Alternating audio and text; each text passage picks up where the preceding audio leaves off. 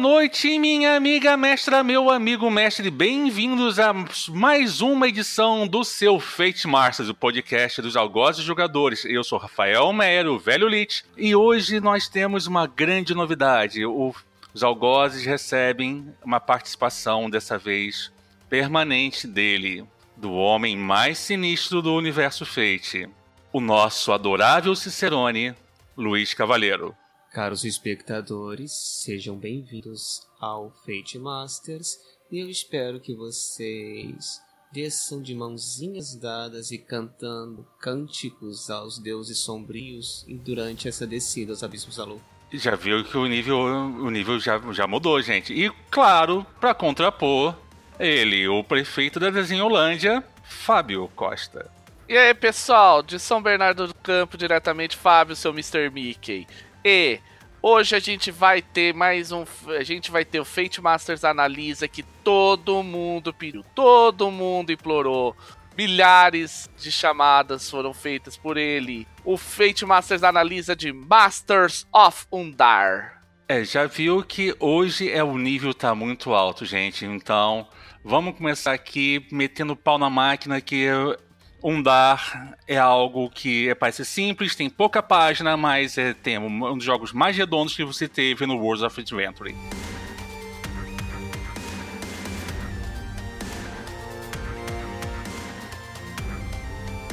Vamos começar por aí.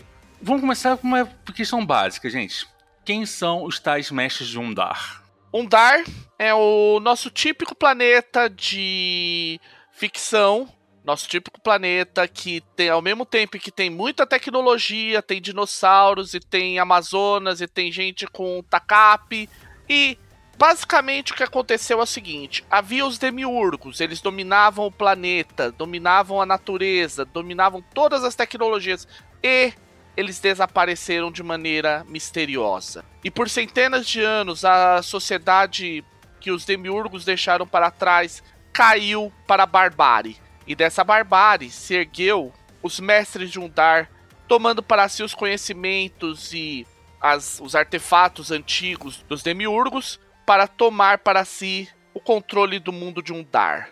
Como o nosso amigo Mr. Maker disse, Undar se caracteriza por esse aspecto distópico e, e pós-apocalíptico, no sentido de que houve uma era de ouro, houve um passado glorioso, houve a presença de reis filósofos, digamos assim, um tributo a Platão, e a liderança inspirada e talvez benéfica, talvez não, dos demiurgos. Porém, quando eles se retiram, houve a queda do homem do paraíso, que é um tema bastante miltoniano até, e as sociedades degeneraram para um estado de semi-barbárie, reinos, domínios, feudos pequenos, sem interconexões, em que cada um dos seus líderes, os mestres de Undar, busca o poder supremo através da glória do passado e da busca do refluxo deixado pela queda dos demiurgos. Olha, vou ser bem sincero, isso para mim me soou 10 mil vezes mais complexo, porque Undar também você tem que pensar o seguinte: o Undar é um dos jogos que tem um aspecto visual muito influente.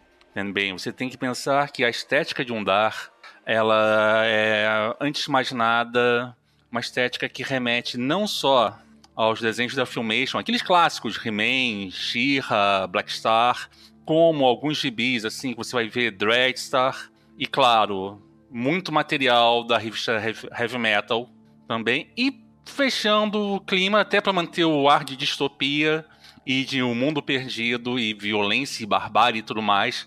Vamos falar de capas de discos de heavy metal, principalmente daquelas bandas clássicas dos anos 70 e 80, como Iron Maiden, Manowar, Halloween. Isso tudo tá no pacote visual de Undar é um mundo que você, que o mestre tem que pensar da seguinte maneira: gente, veja. Ah, mas qual é a história? Não importa. Veja a capa, veja o visual e mergulha.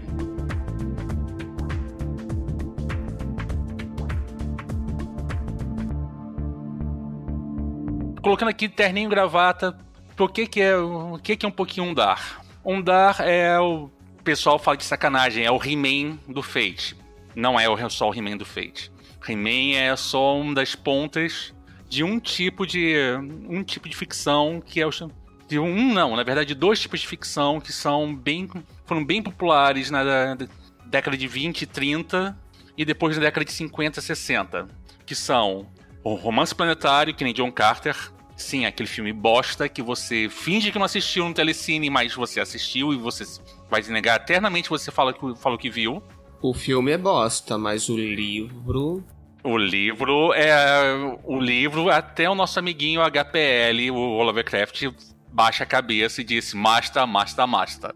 Segundo é o pós-histórico. O pós-histórico, você não tem muitos filmes pós-históricos, e quando aparece todo um filme, tu não fala é cópia de Conan.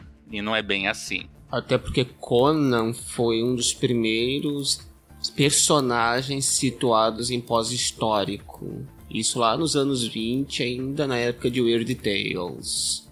É, o pós-histórico, para quem não sabe, é um gênero literário que o mundo foi lindo, maravilhoso, cheiroso e tinha tecnologia até que houve um apagão e a tecnologia foi para casa do cacete, se tornou quase quase mágico e tudo mais. Você vai ver isso num outro num outro RPG que é o irmão mais velho do Master Fundar, ou Numenera no Menera ele tem essa premissa. Bem, bem, cara, é uma parte dele. Aí, e a gente já falou bastante aí, a gente tem que. Vai falar muito também de muita coisa de um certo cara chamado Lou Scheimer, pra citar rapidamente, que foi o. O dono da Filmation.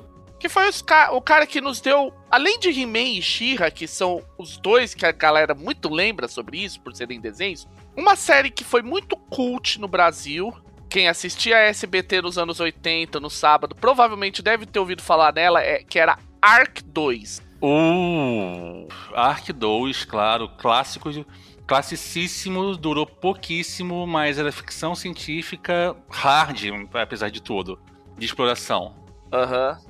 Eu não vou falar muito sobre Ark 2, o resumo da ópera é: são cientistas que, depois de um mundo cair em barbárie, coletam os, os os fragmentos da ciência e tentam salvar, eh, protegerem a recuperar essa ciência perdida e ajudar as pessoas no processo. O resto, bem, o Google existe para isso. Tem episódio de Ark 2 no YouTube, se você souber procurar. Cavuca que é legal.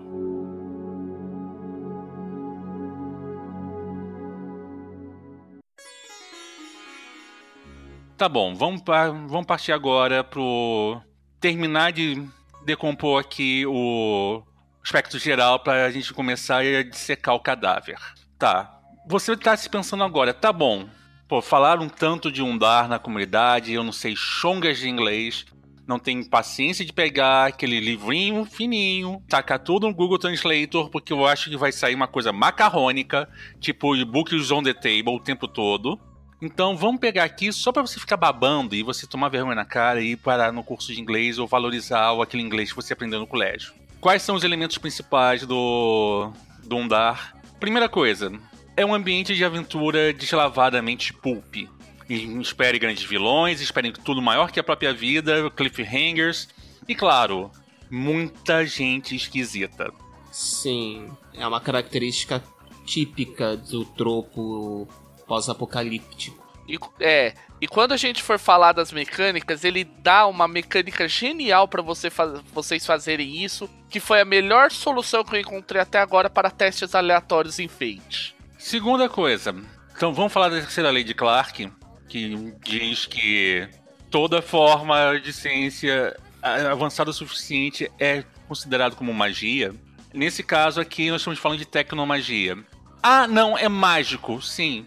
Se você apontasse uma arma de fogo para um índio Tupinambá em 1500 e você apertasse o gatilho, ia ser considerado mágica pelo Tupinambá. Não apenas ia ser como os índios brasileiros consideraram os portugueses magos por conta disso. O exemplo clássico é Diogo Caramuru, Diogo Pau do Trovão. É.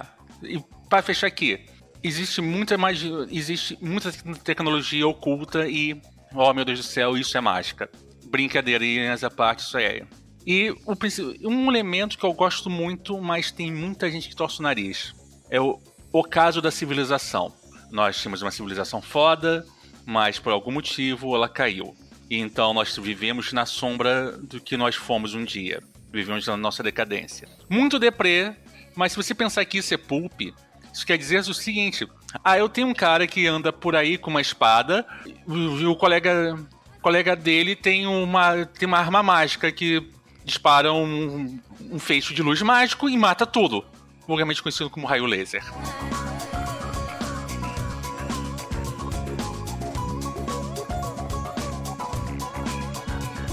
Vamos abrir o cadáver. A gente já limpou o cadáver. A gente já pegou a base, já falamos da base. Vamos dissecar o cadáver. Vamos começar pela superfície. Arte. Vocês acham que a arte do. é aquela coisa que vende o Undar? Acho, porque o Undar, ele. Apesar dele ser mais profundo do que a arte, a arte ela te remete iconicamente a todos esses elementos que já citamos, desde as coisas mais light, lá do da Shira e de outros desenhos mais lights, até lá atrás você pegar Crawl, o Crawl, pegar o Conan, pegar John Carter, Lensman, apesar de não ser totalmente da, do tropo, qualquer um desses esquemas mais. alguns desses cenários de romances planetários. Ele pega. Eu vou. Vamos lá, eu tô com o meu Masters of Undar aqui aberto em PDF.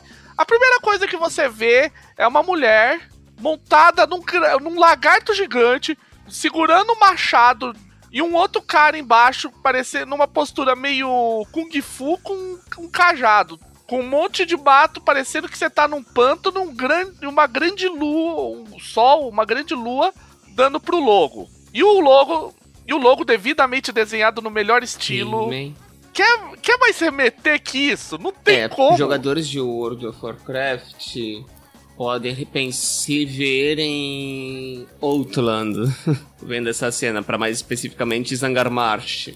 Mas, enfim, ah, sim, é uma outra coisa também que a gente pode pensar também.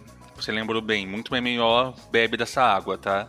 O Warcraft, o WoW é, brinca com isso o tempo todo, mas o WoW é, é diferente, eles estão descobrindo ainda a ciência. Rapidamente para comentar uma arte, pra, a gente comentou de Numenera, para quem tá com a ideia de que realmente ah, não, Masters of Undar não tem muito a ver com Numenera. A arte da página 6 é uma arte que poderia muito bem estar tá no, no livro do Numenera. É uma arte de um cara andando no, no meio do deserto, fumaça, bem Numenera mesmo. Sim. Ótimo. Tá certo então. Já falamos das artes, o livro é. Segundo ponto para dizer que. Passando aí no bisturi no cadáver. É fácil de ler? É aquela leitura assim que você vai ficar confuso? É uma leitura objetiva? Como é que é? é a leitura flui bem?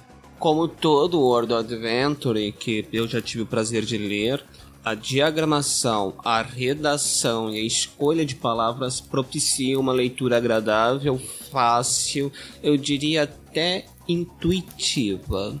Olha, eu, eu vou ser bem sincero. Se você, amigo aí, acha que o teu inglês da, do, do ensino público não vai deixar você lá ler Masters of Dark, Faça um desafio, pega ele, afinal de contas é um outro material, pague o quanto você quiser. Pega ele, senta um dia, põe um dicionário do lado e vá lendo com calma. Você vai ver que não vai ter dificuldade. É, eu fiz um testezinho com o Google Translator, assim, em casa, como não quer, na, não quer nada. E eu notei uma coisa bem interessante. O Google Translator fez poucas barbáries em relação ao sentido do texto. Então você pode até mesmo fazer o método preguiçoso tacar parágrafo a parágrafo e sair lendo e, colando que o Google Translator postou e depois disso é só dar aquela mexidinha no texto o pessoal do seu grupo entender o que, que foi escrito. Entendeu? É bem, é bem objetivo e é bem fácil, é bem gostoso de ler. Para quem é versado em inglês assim, como a Trinca aqui, ou então, então o pessoal mais, mais fanático mesmo, vai ver que, ah não, Márcio Fundar, você ia ler isso na fila do banco porque é tão rápido de ler. E é verdade, porque é simples e é gostoso. Atualmente você não lê na fila do banco porque os bancos estão em greve, mas num deslocamento típico do Rio de Janeiro, Irajá, Ilha do Fundão, 16 quilômetros que de ônibus você leva duas horas e meia para fazer. Tu mata isso você direto. consegue matar Masters of Wonder e ainda por cima rascunhar umas duas fichas de personagem. É, eu acho que alguém fez uma experiência. E para São Paulo, para dar uma noção pros paulistanos, isso vocês bater um, fazer um típico zo, zé, zona leste centro ou zona sul centro, mesma coisa. Tranquilo. Quer dizer que uma boa leitura de engarrafamento, é isso? Certeza. Sim. Sem sombra de dúvida. E não mata a bateria do celular. Então isso é melhor ainda.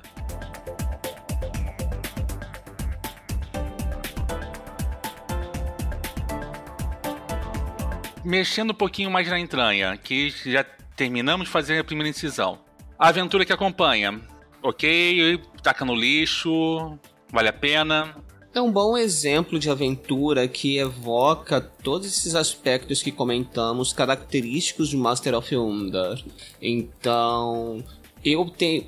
Se eu for para apontar um defeito, o que eu diria é que ela é uma aventura que é pensada para jogadores inexperientes. Um jogador mais experiente consegue matar a coisa em pouquíssimo tempo, sem nenhuma dificuldade. Três cenas. Possível. Possível. Possível. Tá certo então. Quer dizer que então a gente tem um material bom para você introduzir aquele seu primo que quer começar a jogar agora? Essa aventura é para isso. Sim, o, o, isso até na comunidade do Google Plus, muita gente que é, o Undar é um dos queridinhos da comunidade internacional e todo mundo fala exatamente isso que você disse. É, é uma aventura que é para você pegar, ok, eu tenho essa galera que nunca jogou um RPG na vida, mas já assistiu He-Man, já assistiu Conan, já assistiu qualquer uma dessas coisas, ok. E provavelmente, ou os que jogaram, jogaram D&D, é esse, essa aventura que vai ser a aventura para você introduzir essa turma. Ou seja, a galera que nunca jogou RPG. Então é uma boa aventura para evento, por exemplo? Sim. Sim. Depende. Perdão, depende. É uma aventura que, a não ser que o grupo seja de mentecaptos ou de jogadores de D&D, o que dá no mesmo. Gente, respeito com o irmão, respeito com respeito o irmão mais velho, pô. Foi ele que trouxe o pão para casa durante um bom tempo. Exato, mas depende. Se você não tiver um grupo que é rolar dados e bater, você faz essa aventura em duas a três horas. Alguns eventos que têm uma duração um pouco mais longa, talvez, né? Uma aventura para duas ou três horas essa, tranquilamente. Uma coisa que eu queria citar, até já pra gente já começar a entrar na parte da dissecação propriamente dita do cadáver, é o seguinte: uma das coisas mais interessantes sobre essa aventura pro narrador é que ele dá um sistema de divisão de cena que particularmente me agradou muito, porque ele lembra, para quem conhece, aqueles jogos de, de Tactics, tipo Final Fantasy Tactics, Desgaia e por aí afora. Ele diz o que tá acontecendo na cena, dá aspectos, o que os personagens querem, o que a oposição quer e, o resulta e os resultados. Objetivo, então. É. E isso dá uma versatilidade, por exemplo, eu a aventura que eu tenho para Masters of Undar, que é o monólito do passado, quem já viu, eu adoto a mesma estrutura, porque é muito eficiente para você descrever uma cena, né, um sistema para uma situação dessa, que a coisa é mais clara, que não vai ter que ficar é, para algo mais objetivo. É muito bem bolado. Então nós temos um bom introdutório do pessoal. Entendeu? Inegável. Inegável. Então pega o pessoal de videogame, pega os nosso o pessoal que curte o irmão mais velho. O pessoal de videogame vai se sentir particularmente em casa com Masters of Wonder, tá? Você tem aqui os, aqueles seus amigos da guilda de MMO que moram na tua cidade, nunca jogou no RPG e queriam saber que, como é que é esse tal RPG depois que eles viram no Twitch que tínhamos um tal de D&D sendo transmitido. Então é para eles, né? Então perfeito. Sim.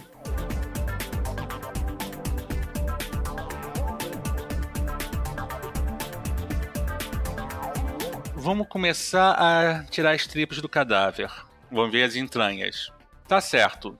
Pergunta básica: acelerado ou feito básico? Qual, qual conjunto ele usa de base? Ele utiliza, no caso, o feito acelerado como base. Tá ok. Com muito ou pouca alteração? Ele faz algumas alterações na mecânica de façanhas, mas nada que seja. que exija reaprendizado. Tá certo. Façanha igual a poder ou façanha igual a façanha clássica?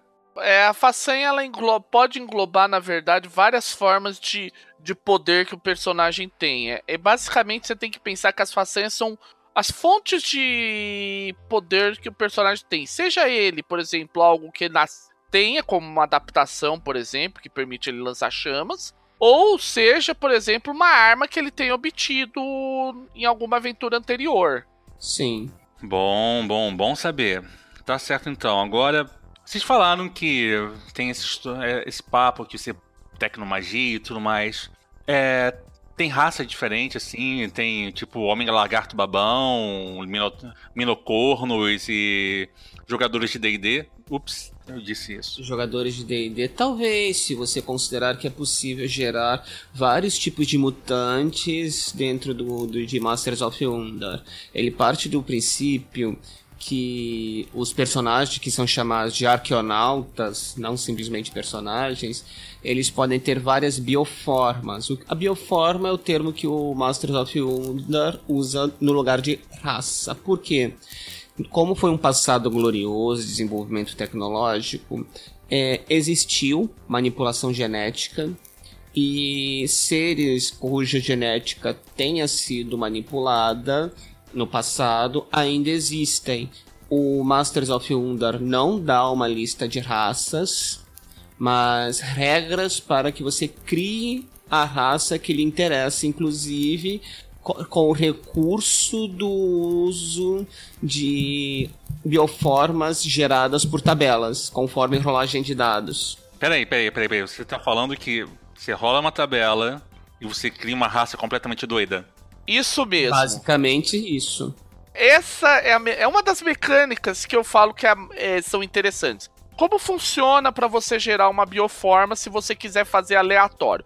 Ele trabalha com o conceito de geradores. O que, que os geradores fazem? São basicamente um grid onde você rola quatro dados, 4, 4 DF, cada mais joga uma posição pro lado, pra direita, e cada menos puxa uma linha para baixo. Aí dentro desse grid está disposto as várias possibilidades. Então, por exemplo, eu tô aqui com a tabela de bioforma. Se você rolar zero, o teu personagem vai ser um ser de energia. Aí vamos imaginar, você rola mais dois, você vira um ciborgue. Mas se você rolar um, dois dados mais e um menos, você vira um homem-fera. E assim por diante. Aí algumas dessas expandem. Então, por exemplo, se você for um homem-fera, você vai descer para uma tabela onde você vai pegar qual tipo de homem-fera que você é. Você pode ser, por exemplo, um homem tubarão, um homem escorpião, um homem formiga, homem um homem água-viva. Um homem barata. É possível, um homem É possível. Tô sentindo que vai ter muita gente aloprando com isso, então, né? Cara, é sensacional, porque assim, se você quiser fazer no rolamento, quiser partir pro esquema, vamos chutar o balde que sair, saiu. Dá pra sair cada coisa bizonha. Você vê, por exemplo, se vocês procurarem na comunidade do Fate na gringa, o que eles citam de, de coisas que aconteceram, de galera fazendo rolamentos altamente bizarrésimos nos, nessas tabelas e saindo cada coisa mais louca que a outra. É, eu ouvi falar sobre um caso de gente ro rolando um centauro, um minotauro, uma coisa assim né, nessa mistureba. Sim. Uma que, eu, que eles falam é o seguinte: foi um cara que tirou um. Vamos lá, agora preparem-se pra bizarrice. É um centauro. A parte de baixo, que deveria ser de cavalo, não era, era de escorpião.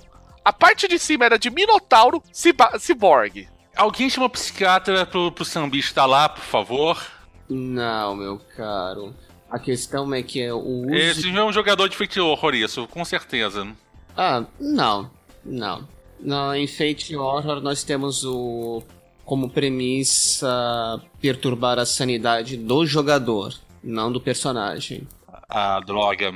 Ademais, o uso de, do gerador aleatório de bioformas também já vincula cada arquétipo utilizado a uma abordagem, o que já direciona também a escolha de façanhas. Hum, entendi.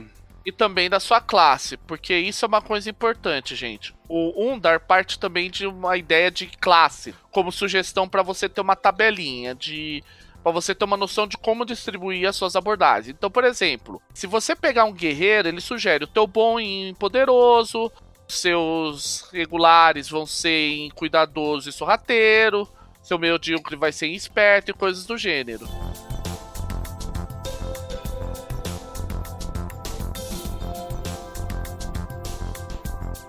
Próximo passo, você já foi indiretamente nós falamos da escolha de raça e classe. Eu vou falar o palavrão aqui. Por favor, me perdoem, o pessoal da comunidade. Eu sei que vocês vão me crucificar depois. Tem aspecto para determinar alinhamento, porque eu tô vendo isso tanto como igualzinho, bem parecido ao nosso irmão mais velho. Não exatamente, vamos com calma. Você não está trabalhando alinhamento no mesmo conceito que você trabalha alinhamento no D&D.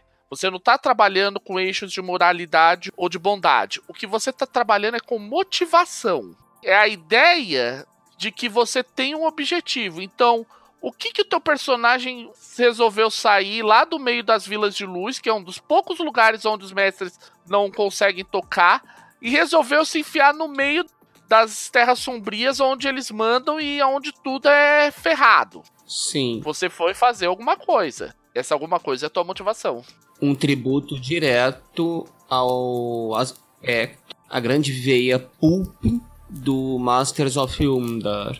As pessoas agem por alguma razão. Ninguém é o herói paladino retardado que simplesmente faz o bem porque ele foi sofreu lavagem cerebral para fazer o bem. Vulgo personagem leal e bom. Gente do céu, gente do céu. O, o irmão mais velho vai reclamar depois. Aí. Treta has been planted. treta. Round 1 fight já terminou. Não precisa só o gongo, né? Tá bom, já temos uma motivação aqui. O, o, o sujeito já sabe por que, que saiu da vila. Ou é o, aquele lance do eu quero, eu preciso, a reticências, alguma coisa. Agora, vamos pensar da seguinte maneira. Tá, eu já decidi a motivação. Tem alguma coisa pra eu falar assim, tá bom, o que, é que vai manter o grupo unido? Rola isso também em aspecto ou é do tipo, seja o que Deus quiser? Sim, o aspecto que é o aspecto compartilhado, que é um aspecto que interliga dois personagens uh, no molde do phase trio, porém sem ser um phase trio, tá?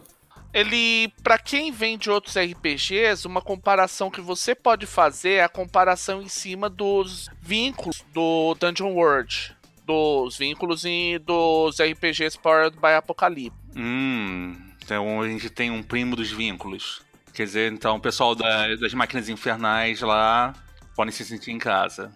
Podem. Tá certo, então. Fechando aqui parte de construção de ficha com duas coisas. As abordagens são as mesmas? Ok. É. Façanha. Agora me explica como é que é essa história de, de eu ter uma arma, de, uma arma que dispara fogo e eu cuspir fogo. Além dos usos tradicionais para as façanhas, poderes, armas e adaptações são definidos por façanhas no Masters of Onda.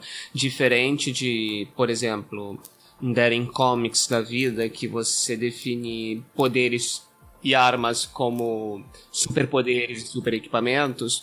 E diferente, por exemplo, de Secret of the Cats, que você tem os poderes como um extra vinculado ao aspecto, no Masters of Undar tudo vai para as costas das façanhas.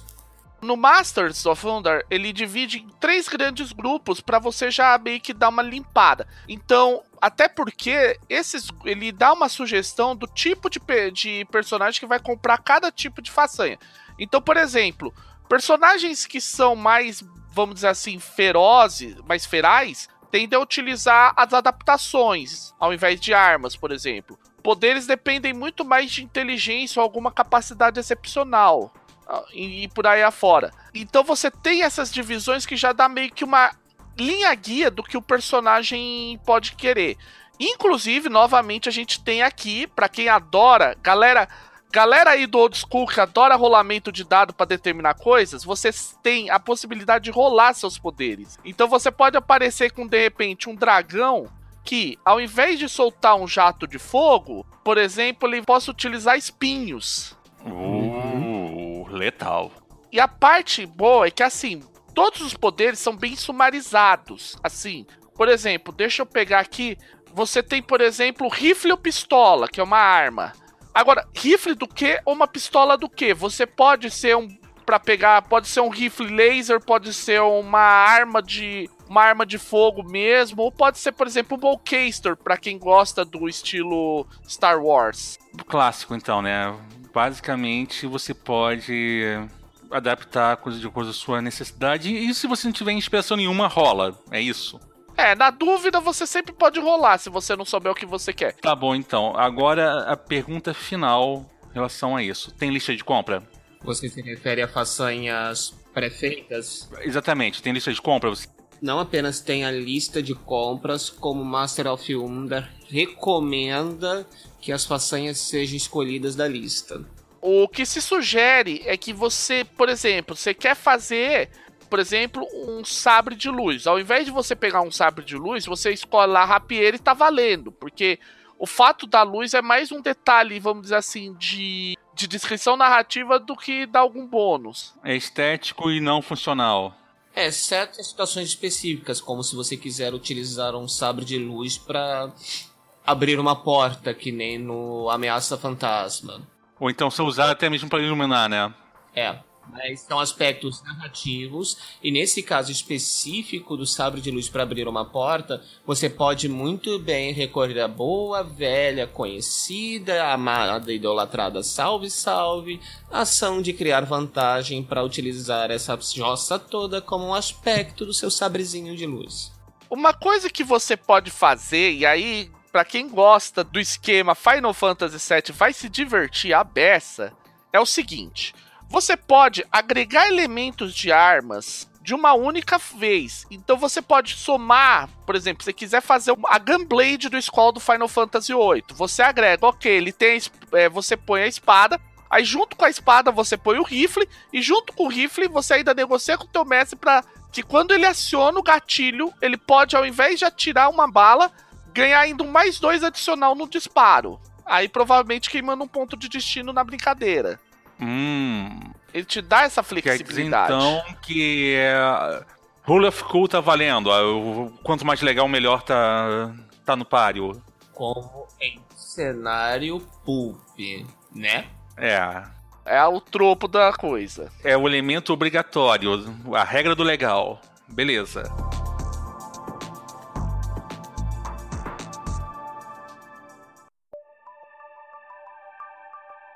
Terminando aqui de ver as vísceras. Regrinha especial sobre, em cima da, de abordagens e ações. Tem, não tem. Isso aqui estamos terminando de só falar a parte de jogador, que para a parte de mestre o bicho muda completamente. O que você tem é o que é chamado de Outcome Surge. Você pode traduzir algo como sobrecarga das, de sobrepujar. A ideia é o quê? Determinados tipos de ataque oferecem para você essa possibilidade de você sobrepujar ainda mais a situação. Se você estiver utilizando especificamente a ação de superar obstáculo, ela permite que você melhore o seu resultado. Então, por exemplo, se, se você está usando algo que te dá outcome surge e você falha, é como se você tivesse empatado. Se você empata, é como se tivesse tido um sucesso. E se você for bem sucedido, você teria um sucesso com estilo automático. Hum. Então quer dizer que pro jogador ele tem a, sua, a chance dele de jogar todos os spotlights em cima dele com isso, né? Se ele tiver os poderes certos para isso, sim. Quer dizer então que o realmente estamos vendo que o jogador aqui tem bastante poder e é já em cima do da template do feito acelerado que já é bem poderoso. Isso é legal. O Masters of Undar, ele lida muito com o famoso Greater Than Life. Maior que a própria é. vida. Exato. Então, Outcome Surge, ele tem essa esse apelo. Não é porque você é um herói que você tem que se ferrar. Você é o herói. Então, mesmo que o vilão esteja te massacrando, você tem oportunidade, graças ao Outcome Surge, de fazer aquela virada, aquela reviravolta e ao invés de ser espancado pelo vilão, começar a bater. Justo. Voltando aqui, isto aí talvez seja um elemento que eles não só do mundo pulp, como também de todo de tudo que a gente falou sobre os gibis, o uh, gibis, música e tudo mais, que sempre é aquela história do vira-lata que consegue vencer qualquer coisa lá. É basicamente eu sou brasileiro e eu não desisto. Os rebeldes maltrapilhos que explodem a estação espacial. É uma coisa que eu valha.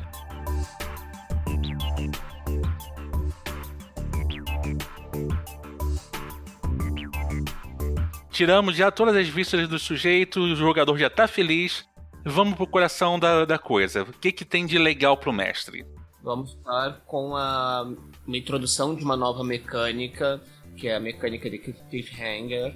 Quer dizer, o gancho dramático. Gancho dramático, que basicamente é uma adaptação no conceito de disputa, de cabo de guerra e tal, para a parte de armadilhas bem resumida essa explicação, mas você cria mesmo a mesma dinâmica que agora me fugiu a palavra. Enfim, você cria a mesma dinâmica do. Voltando pros Rebelde Maltrapilhos, é aquela cena. É para fazer coisas como a cena do compact, com o compactador de lixo. Exato. É aquele local impossível, aquela armadilha impossível de sair que você tem que fazer das tripas de coração para você conseguir safar de lá. Isso inclui chutar aquele robô NPC que tá sempre ao seu lado para conseguir fazer destravar o compactador. Beleza. Ele é uma combinação das, dos desafios com a disputa num cenário, uma interação de não de, em uma cena que não tenha combate. O exemplo do computador de lixo é o clássico. Areia movediça, outro clássico. Escolher um bom candidato nas eleições para a prefeitura foi um ótimo exemplo também. Mas é que tá, é melhor de 5, melhor de 3, como é que é esse cabo de guerra aí?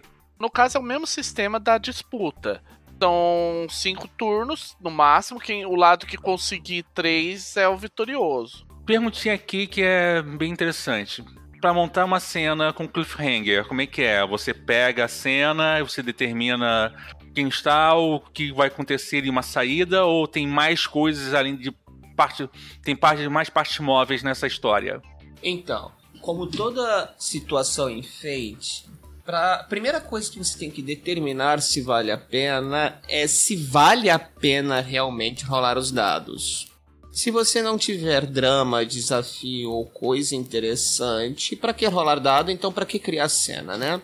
Vamos partir do princípio que você está num contexto, numa situação em que haja drama, portanto, a justifique-se a rolagem de dados. Dito isso, primeiramente você tem que definir os elementos do, do gancho dramático. Primeiramente, quem vai ser afetado pelo fuzuê? Todos os jogadores? Só alguns? Quem tá no meio do fogo cruzado, quem não tá? Primeira coisa que você precisa definir, entendeu? Segundo ponto, além de definir quem está sendo afetado, é preciso definir quem pode participar e definir destes quem podem participar direta ou indiretamente. Exemplo: você tem um grupo, cinco candangos andando felizes e satisfeitos, até que um retardado vai e faz o favor de cair numa poça de areia movediça. Somente um está no, no meio do fogo, que é o que caiu, mas os outros jogadores podem tentar ajudá-lo, portanto, participar da cena. Além disso, nós temos que criar a cena em si, não é verdade? Porque tudo bem, é um poço de areia movediça. Esse é autoexplicativo, mas vamos voltar ao exemplo clássico do compactador de lixo. O que tem no compactador de lixo que os personagens podem usar? Que é aquele bichinho cheio de tentáculos andando e puxando a perna dos outros, enfim. Existem consequências, não tem e tal. E por fim, você precisa, como mestre, definir como os jogadores podem resolver o gancho dramático ou que abordagens funcionam melhor e quais abordagens funcionam pior para encarar o problema. Um gancho dramático, o mestre precisa elencar uma abordagem que vai é mais fácil para resolver o problema, duas abordagens que não são tão fáceis assim, duas abordagens que são complicadas e o jeito difícil de fazer a coisa. Eu tenho um exemplo de como essa mecânica de cliffhanger fica doida Assim, na Monólito do passado, eu transformei um combate em um cliffhanger. O que, que é a ideia? Tem uma hora que os caras têm que entrar no monólito, e para entrar no monólito, eles têm que enfrentar literalmente a cópia de um deles. O que, que eu faço? Como esse bicho, esse clone, sabe qual a, as técnicas do cara? Se você pegar as melhores abordagens e tentar utilizar a mesma abordagem que a melhor do. O pessoal vai achar, ok, se eu sou poderoso, vai ser poderoso também. Ele não deve ser. Vai ser poderoso também. Aí é que piora, porque ele o ideal para você conseguir é você usar a tua pior abordagem. Quanto pior a tua abordagem, mais fácil fica. É pegar no contrapé. Tá dizendo usar as fraquezas como fortalezas e vice-versa. Isso. Contra-intuitivo, mas exatamente por isso muito interessante. Tô sentindo que alguém vai adotar isso para fazer, para tocar ainda mais medo em, em, nos jogadores. Tenho pena deles. Tem uma cena de um junco com um gato que pode se beneficiar eu não sei de nada, diz James Lee, tá, tá surtado. Isso não é para esse tema. Um outro próximo tema que aborda horror e jogos online, tá? Valeu, fechou? Ótimo. Vamos continuar aqui com o nosso romance planetário aqui, porque é bonito e é um gênero bem mais positivo. Assim eu espero. Red Star tá aí pra. Bom, deixa pra lá. É, vamos, vamos continuar aqui.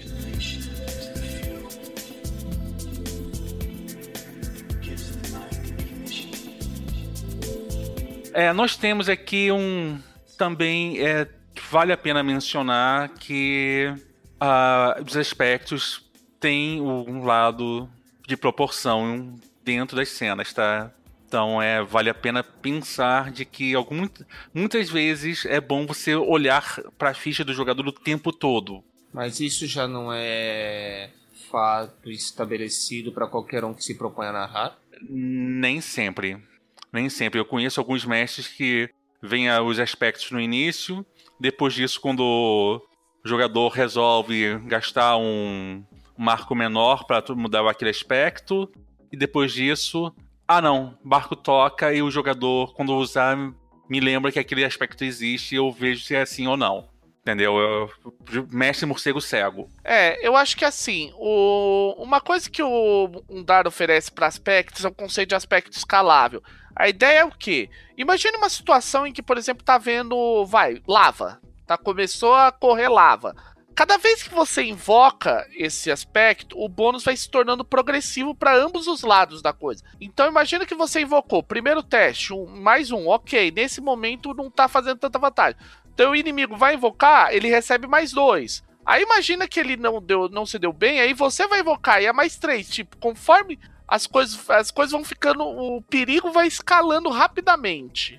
para ambos os lados. Agora é a parte que muito mestre odeia fazer e alguns amam. No meu caso, eu fico bem no meio porque eu tá eu não gosto muito de, de montar, por exemplo, sentar e sair montando armadilha por aí. Eu tenho não tenho paciência para armadilha, mas em compensação para NPC, eu construo verdadeiras fortalezas ao redor de gente que basicamente deveria ser apenas o cara que está vendendo pão pro jogador. O que que eles vão dar, vem ou não vem com sugestão ou ir com os pacotes fechados para você agilizar a vida do mestre?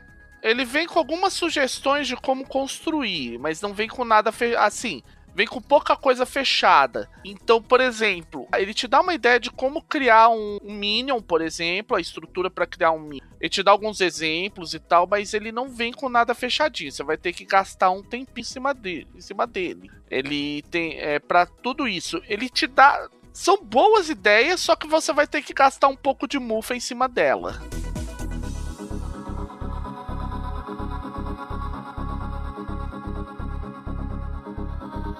Agora, sobre os artefatos.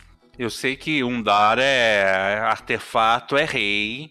Tanto é que o jogador já pode começar com, com algum na mão, mas o que tem que tá na mão dos mestres é bem melhor, com certeza. Como é que a gente monta isso? Primeiramente, nós temos que lembrar um para um dar todo e qualquer artefato ele é, é representado na ficha do personagem por uma façanha. Então, se você tem a, o grande bastão disparador de luz, ele é um artefato, ótimo. Põe a façanha na sua ficha primeiro, ou se esse artefato for poderoso pra cacete, gaste duas façanhas nele. Ótimo. Além disso, tem também a, uma mecânica que eu não lembro qual sistema começou, mas se você no meio da missão, no meio da aventura, ah legal, matei o inimigo com um cuspidor de raios, vou pegar a arma dele para usar. Legal. Gaste um ponto de destino para poder usar a arma dele porque você não tem a façanha. Seja feliz. Se você pegar um, um, uma arma, um artefato que você não tenha na tua ficha, você tem que pagar um, um ponto de destino para, digamos assim, habilitar ela para o resto da aventura. Ou, tipo, eles sugerem uma redução de custo em caso de você ter, tá, ter pego itens no meio da aventura e por aí fora. Isso aí, para quem curte também, novamente lembrando aí um pouco, uma coisa um pouquinho direta, que são os Final Fantasy, as benditas regras de equipe entram muito redondas aqui. Você pode pegar uma, uma arma, por exemplo, você pensar lá, principalmente Final Fantasy VII, que tem o conceito de matéria. Você pega uma arma, ok, eu vou equipar as matérias que eu peguei do inimigo. Quer dizer, então, que basicamente eu posso sair por aí, que nem o nosso irmão mais velho, matando, pilhando e saqueando? Não totalmente. É uma grande degeneração do pulp Diga-se de passagem, irmão mais velho bebe dela. Olha, eu acho que assim. Dá para fazer sim. Eu, o problema é assim, você tem que lembrar. Você, se não tá na tua ficha, você vai ter que queimar PD pra usar. E você vai ficar com menos pontos de destino. Mas que dá para fazer? Bom, a maior parte dos jogadores brasileiros fazia isso até em Vampira Máscara. Por que, que não vai fazer em Undar, né? É, velhos vícios nunca morrem. Exato. Então, se nego tá se divertindo, deixa seu bando de peregrino matador de gente. Vai, vai matar, vai. E agora a diversão do mestre. Dá para ferrar com os jogadores com os artefatos? Dá para atacar um artefato amaldiçoado, uma, um artefato que pode explodir na cara deles também? Ou tem que ser só aquela coisa limpinha, bonitinha que nem o irmão mais velho? Não. Até porque o irmão mais velho tem artefatos amaldiçoados, tem não tem não, não tem gosto, não tem gosto. É penalidade que se o jogador for esperto, ele usa a favor dele. Sim, por exemplo, uma vez que eu estava jogando de bárbaro no 3.5, o mestre cismou de me dar uma arma amaldiçoada que sempre que eu pulava pro combate, ela pulava na minha mão. Tudo bem. Eu já pegava ela com a mão esquerda, pegava uma outra arma com a mão direita e dane-se. E um, um dar tem como você fazer essa arma eh, pipoca? Não. Em um dar, se você tem um artefato amaldiçoado, você está com problema. Você está com um probleminha muito gostoso pro mestre. Se você vê os exemplos que ele cita, normalmente a maior parte dos artefatos amaldiçoados, eles tendem a de alguma forma sobrepujar algum dos seus aspectos. Então, você acaba entrando muito bem nessa, nessa história mesmo que você tenha algum artefato que tenha algum poder maior, ele pode de alguma forma sobrepujar algum dos seus aspectos ou te ferrar de uma maneira bem mais, bem mais diferente. Entendi. Sem contar o seguinte: um artefato amaldiçoado, se o mestre for inspirado, pode ser considerado um aspecto a ser compelido. Aham. Uhum. É, vou fazer uma aquela perguntinha besta. Dá para fazer aquela espada negra de vontade própria, assassina, matadora de deuses e devoradora de almas? Certeza. Eu tenho pena. Eu tenho pena do jogador que pegaram um troço desses. Ah, tudo bem, ele deve estar tá fazendo um sujeito albino mesmo, um fracote, com alguns poderes mágicos. Eu tenho pena do jogador que pegar um troço desse, porque a quantidade de problema que ele vai arranjar para a própria vida é, então eu dá para falar pros jogadores, dá para fazer Elric, se quiser, e o cara for muito esperto. Dá para fazer. Perfeito. Quer dizer, então, que um Dark, se você quiser brincar de, de fantasia não heróica e Dark Fantasy, também tá valendo, né? Sim. Conan. Conan é uma das fontes que ele bebe. Basta você não focar tanto em Conan, mas no Tulsadum, e vai.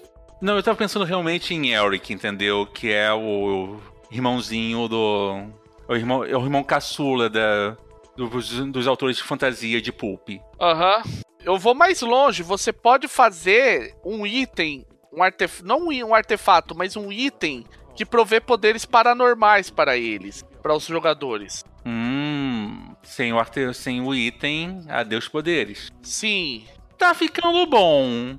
E a, agora a pergunta aí que bateu um Lusheimer em, em cima de mim, dá para você fazer também o inverso? Ter aquela aquela espada que transforma o Franzino no, em fortão, que dá que é, tem uma gema tão poderosa que uma, meu primo lá, Munra, fica querendo ficar atrás, ou, ou, ou, simplesmente balela e conversinha. Não, dá pra fazer. Dá. Cê... Só que, olha só como você colocou. Que o meu primo Munra fica correndo atrás. Olha só como se já tá embolando a vida pro jogador. Eu não tenho culpa, é a minha família de obsessivos, entendeu? Esqueleto, Monra. Tudo bom na gente. Tudo bom na gente ter tudo obsessivo. Sim, só gente boa. Mas sim, dá para você fazer, porque você parte da premissa que um artefato pode ser composto por uma ou mais façanhas, você pode agregar todas elas dentro de um artefato, como eu disse lá atrás. Tá certo. Qual é o limite entre o artefato comum e o artefato tipo de, considerado épico ou lendário? Tem? Narrativa. Narrativa. Sim, narrativa. É a função da narrativa que determina. Que, vamos e venhamos, uma pistola no século XX, bom, é um item comum, né? No 15, é uma casa. Pois é, né? Ou no 1 bilhão. Também é. Depende do como for esse 1 bilhão. Voltando à terceira lei de Clark. Vale sempre a terceira lei de Clark. Perfeito.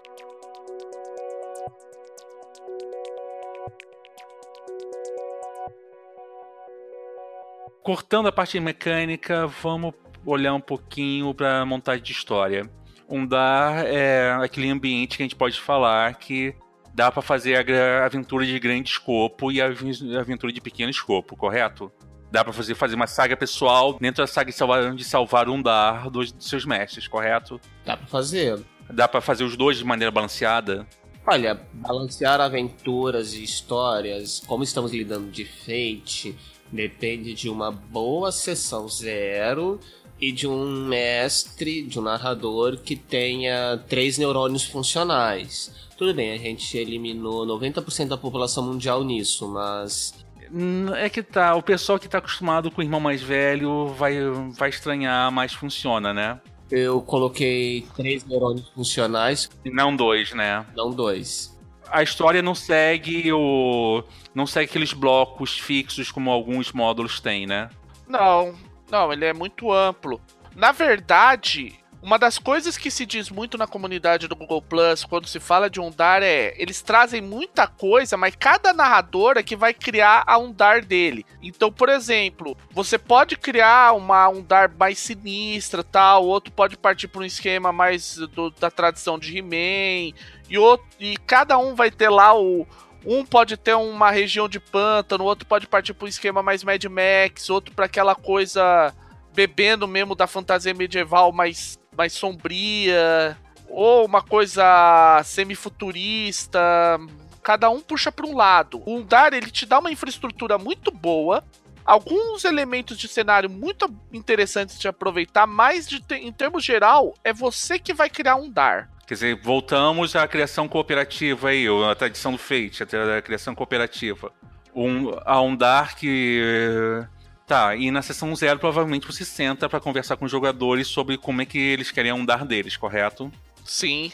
Mas é aquela, você pode já vir com alguns elementos prontos, tipo, você já tem os seus. Por exemplo, no meu caso, eu tenho alguns locais, tipo os Elísios, eu tenho algumas raças já planejadas, algumas coisas que eu já tenho alguma noção de, de ideia de personagem e tal possibilidade de ter armeiro, ter atirador também no meio de uma aventura, mesmo que o clima seja um pouco mais medieval.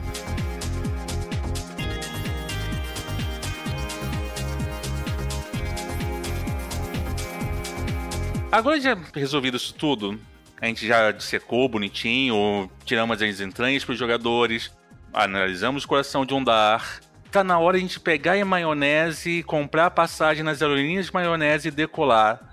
Undar, tem crossover com os outros módulos de World of Adventure? Óbvio que sim.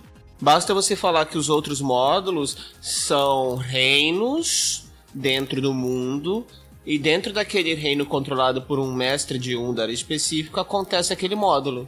Tá, então, traduzindo, eu posso chegar com, por exemplo, Edercy misturar com Undar e fazer algo completamente com viagem espacial, em barcos voadores, em barcos espaciais e tudo mais, é isso? Sim, você pode partir para uma variante aí do seu.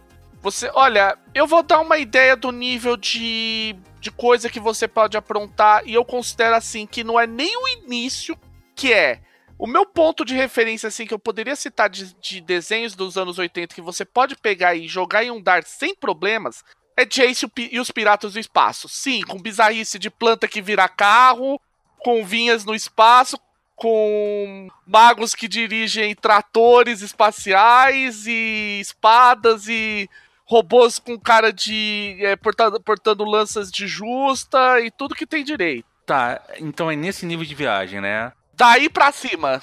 Cara, você pode fazer uma coisa aí, que é uma coisa genial. Olha só. Você pega. Você pega He-Man Class, o reino seguinte, o reino vizinho. Você coloca Secret of the Cats, o reino vizinho, você pode colocar o horror Lovecraftiano. O reino seguinte, você coloca Sea. O reino seguinte, você dá um pouco de Wrath of uh, Autocrat, Autocrat, que é aquele jogo que você cria um país, você interpreta um país, vamos colocar assim, também Fate. E você coloca depois o House of Bards aí, nesse meio tempo. Vai colocando. E vai colocando. Vai colocando. Vai colocando. Traduzindo, playground aberto. É. A partir, do, a partir do momento que você mantenha os tropos de pós-apocalíptico e tecnomagia e queda do paraíso, tudo vai funcionar. Vai embora, vai colocando. Eu tenho, eu tenho uma sugestão aqui pro até uma viagem aqui que eu durante a gravação do podcast, muita gente não sabe, eu fico fazendo busca de imagens e tudo mais e inspirações que funcionem para mim e que me puxem coisas legais. Eu tava aqui, eu fui dar aquela cavucada básica em capa de disco de heavy metal pro Preparo Podcast e eu tô aqui. E eu notei uma coisa bem interessante, que dá para fazer em uma viagem linda envolvendo Master of Fundar. Eu peguei uma banda só, Iron Maiden. Perfilei boa parte do, das capas com deles e com, com as, todas as versões do Ed. Basicamente, você olhando para a capa de cada um dos álbuns, você faz uma você faz uma campanha toda ao redor disso, com locais e tudo mais. E eu só peguei uma banda, eu não olhei nem pro Manowar. Não peguei nem pro Manowar e nem as bandas metal nórdicas. Então, basicamente, o que você tá sugerindo pra galera é uma coisinha que a turma do anime vai lembrar. Bastard. Pode ser Bastard, mas. Pra quem não é pra turma do anime que vocês estão fazendo esse pressuposto, é Bastard. Calma aí, deixa eu explicar bem rápido. Bastard é fantasia medieval dark, é um anime fantasia medieval dark com um herói, entre aspas, extremamente pervertido, mal e tudo mais, e com todos os nomes de mágica, com todos os nomes de reinos, com todos os nomes de personagens importantes, com coisas relacionadas a heavy metal, cuja grande piada é que o personagem que. O único personagem que, cujo nome não, tem, não é relacionado a heavy metal é o cara que só se fode no anime inteiro. Não, sem contar que tem um paladino, Bom de Ovina de Metallicana. É. Que é o sujeito, é o segundo sujeito, o segundo sujeito que mais se ferra em Bastard, entendeu?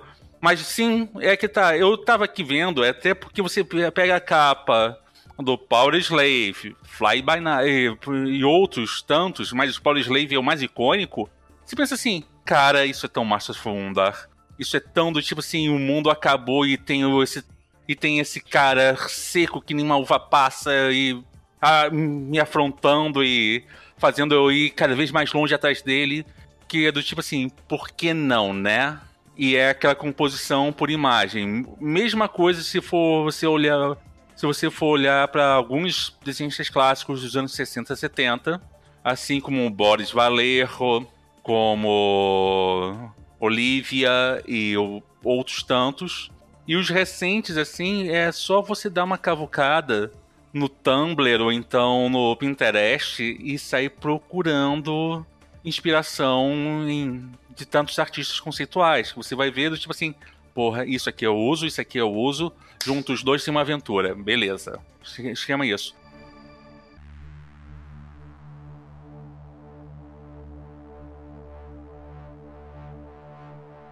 Eu perguntei aqui antes, eu acho que vale a pena perguntar de novo. Se eu tirar um dar e só usar as regras, tem como eu fazer alguma coisa assim do tipo fantasia pura? Só usar as regras de um dar ou então usar fazer um jogo de tipo assim, um pós-apocalíptico Mad Max com pouca gasolina, muita porrada e uma mulher com braço biônico e que fica mandando que se auto, se auto intitula imperador. Sem sombra de dúvidas. Master Blaster, tá, tudo bem. Dois homens entram, um homem sai. É, certeza, cúpula do trovão. Uhum. Aliás. Pode ser uma, um grande cliffhanger. Sim. Sim. Eu, é isso que eu tava pensando, o combate do, do Blaster com o Max. É um cliffhanger, que ele usa muito mais o ambiente, a cabeça e estratégia do que qualquer outra coisa. Exato. É, então você pode a gente pode puxar um Mad Max da vida e você pode de repente assim, ah, sabe de uma coisa? Eu cansei do irmão mais velho. Eu vou pro Fate. Pô, mas meus jogadores não querem abandonar esse ambiente de chuta-bundas de armadura. Então um dar é tipo assim perfeito, você tira o Dá pra fazer. Dá para fazer. Dá pra fazer. Truque rápido, troca as abordagens pelos nomes dos atributos de, de, do irmão mais velho e tá pronto. Olha aí, galera que ouve a gente, gosta do old school Renaissance, olha aí a ideia. Divirtam-se. É, basicamente. Presente dos Fate Masters. Você troca é, força, destreza, constituição, inteligência, inteligência sabedoria e carisma. Coloca os valores. Gente, não é que ficou igualzinho a um tal de DCC? E não é um protocolo. Ah, não, isso é um protocolo de transferência de arquivo, gente, não posso falar não. É. Esse TCC, né? Trabalho de conclusão de curso. Então... É, é, então. É TCC e não DCC, né? Mas tudo bem. E, por último, aquela perguntinha besta que não quer, não quer calar, que eu sei que o pessoal vai fazer essa pergunta. Tem como passar o cliffhanger pro pessoal do básico também? Sim. Sim, é, sem sombra de dúvidas. O... As quatro grandes regras que a gente citou que eu considero que são as que você pode puxar para suas aventuras são a ideia do grid, do grid randômico que a gente citou, os cliffhangers, a parte de artefatos e o sistema de você descrever uma cena com os objetivos em esquema de tactics. São você faz, são todas regras que estão num Dark que você pode literalmente chupar para o que você precisa sem muito muita frescura. É, e sem contar que você tem um cenário variável e mutante, traduzindo que você pode literalmente falando, ah, tô sem mais. Tem uma campanha aqui que eu tô. Que eu tô fazendo, é uma fantasia muito doida. Eu vou pegar a tabela do Undar pra, pra construir os, os, os monstros que vão atrás dos jogadores, né? Vale a pena também você fazer esse robinho e dar uma adaptadinha pra você fazer lá aquele monstro babão de 10 mil tentáculos feito de um pote de gelatina que ficou mofando na geladeira. Perfeito então, gente.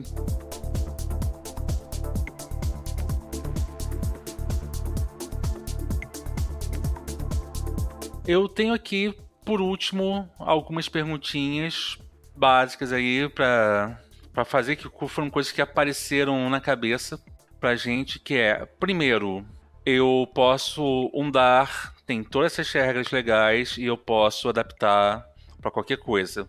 Vocês fariam, pegariam as regras para undar para adaptar para quê? Vamos falar do pessoal agora. OK. Eu começaria com é inspiração Lovecraftiana, assim, básica, o modelo de Pikmin, utilizando que os jogadores tiveram o azar de passar pelo portal que o Pikmin abriu. E bom, imagina onde eles forem jogados, né? Sem contar a Terra dos Sonhos, né, também.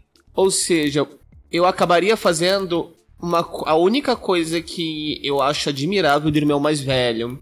Até porque não foi criado pelo do irmão mais velho. Ravenloft. Ah, aquela coisa que veio do, do doido e. do doido avançado, né?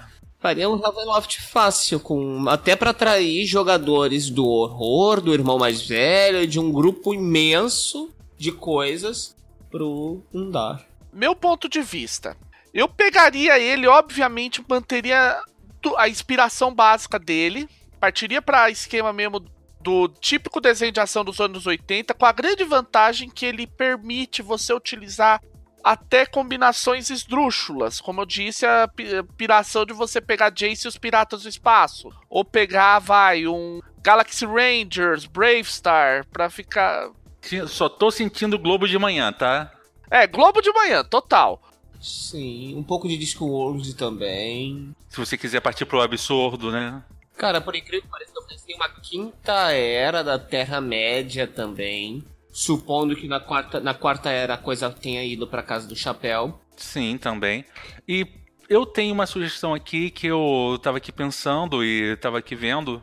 Gente, dá para você brincar não só de Indiana Jones com, com Dar, como também dá para você brincar com talvez é o meu, um dos meus grandes ídolos assim em relação à literatura pulp, que é o grande justiçado da história, porque ele não é facilmente traduzível para outras mídias, que é fazer algo bem Doc Savage. Doc Savage. Que você é um herói bem herói, bem superlativo, é, você é o Arnold Schwarzenegger no seu auge e você inventa coisas impossíveis e você consegue ter inventos mais loucos ainda e construção de grandes ideias e ideais. Doc Savage. Total, funciona Dá para fazer bem, isso perfeitamente. Quer dizer que você Undar é o, uma grande fonte então de ideias, inspirações e mecânicas, pelo visto, né? Sim, porque convenhamos, quase qualquer ideia você consegue fazer a versão pulp dela quase qualquer ideia literária, quase qualquer ideia narrativa, você consegue fazer a versão pulp dela. Você pulperiza, né? E se você pulperiza, você faz em um dar fácil. Você, você rouba as regras de um dar e estamos felizes.